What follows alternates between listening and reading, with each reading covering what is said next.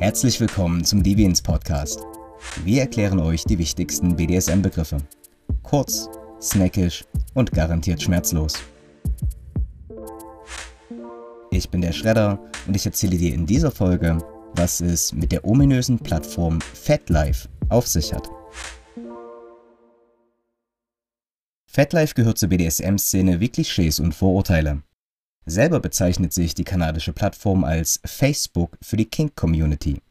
2008 ging die schwarz-rote Plattform aus Kanada an den Start. Der Name leitet sich von dem Wort Fetisch ab.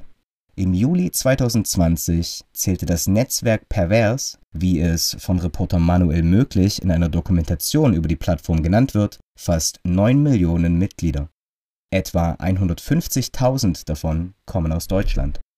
Um sich bei FetLife anzumelden, braucht man eine Handynummer, eine E-Mail-Adresse und muss volljährig sein.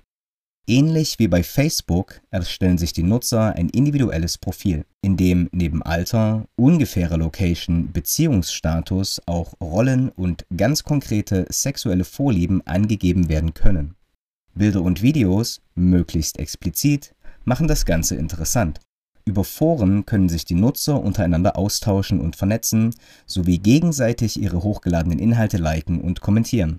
Außerdem kann sich zu manchen Szeneveranstaltungen, Workshops, lokalen Treffen wie BDSM-Stammtischen informiert werden. Da FatLife jedoch bewusst nach dem Vorbild eines sozialen Netzwerks gestaltet wurde und nicht wie eine Dating-Website, überwiegt der soziale Aspekt. So gibt es beispielsweise keine Suchfunktion, um nach Benutzern mit bestimmten Vorlieben zu suchen. FatLife wurde in der Vergangenheit immer wieder dafür kritisiert, nicht streng genug gegen grenzüberschreitende Mitglieder und Inhalte vorzugehen. Seid also vorsichtig, mit wem ihr interagiert bei der Herausgabe persönlicher Daten und Informationen und zögert nicht, jemanden, der eure Grenzen überschreitet, sofort zu melden und zu blockieren. Aus Jugendschutzgründen ist die Seite außerdem nicht bei Google gelistet, da sie von der Bundesprüfstelle für jugendgefährdende Medien als potenziell jugendgefährdend eingestuft wurde. Das heißt, sie kann nicht über die Suchmaschine, nur über den direkten Link gefunden werden. Das war die Erklärung zum Thema FatLife. Du möchtest BDSM und Fetisch-AnhängerInnen kennenlernen, weißt aber nicht wie? Deviance ist die Kennenlernplattform für Menschen, die sich unwissentlich voreinander verstecken.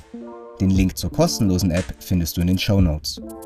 Wenn dir der Podcast gefällt, dann klicke doch bei Spotify auf Folgen oder lass bei iTunes eine 5-Sterne-Bewertung da. Ich bin der Schredder und ich freue mich, wenn du bei der nächsten Folge wieder einschaltest oder einfach dran bleibst.